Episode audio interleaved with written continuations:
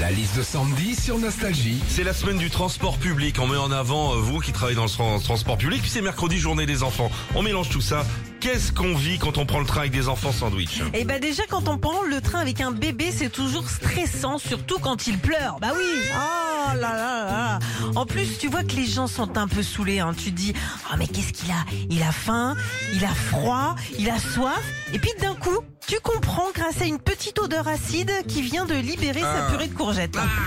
Quand on prend le train avec euh, des enfants aussi, ils sont toujours impatients. C'est quand qu'on arrive Hein maman, c'est quand qu'on arrive Papa, c'est quand qu'on arrive Et puis c'est toujours une fois que t'es en train d'arriver, que tout le monde est debout dans le couloir avec sa valise qui font « Maman, j'ai envie de faire pipi !»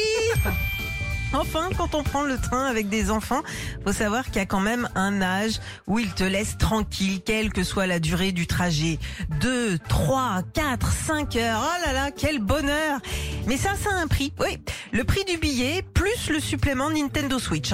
Retrouvez Philippe et Sandy, 6h-9h sur Nostalgie.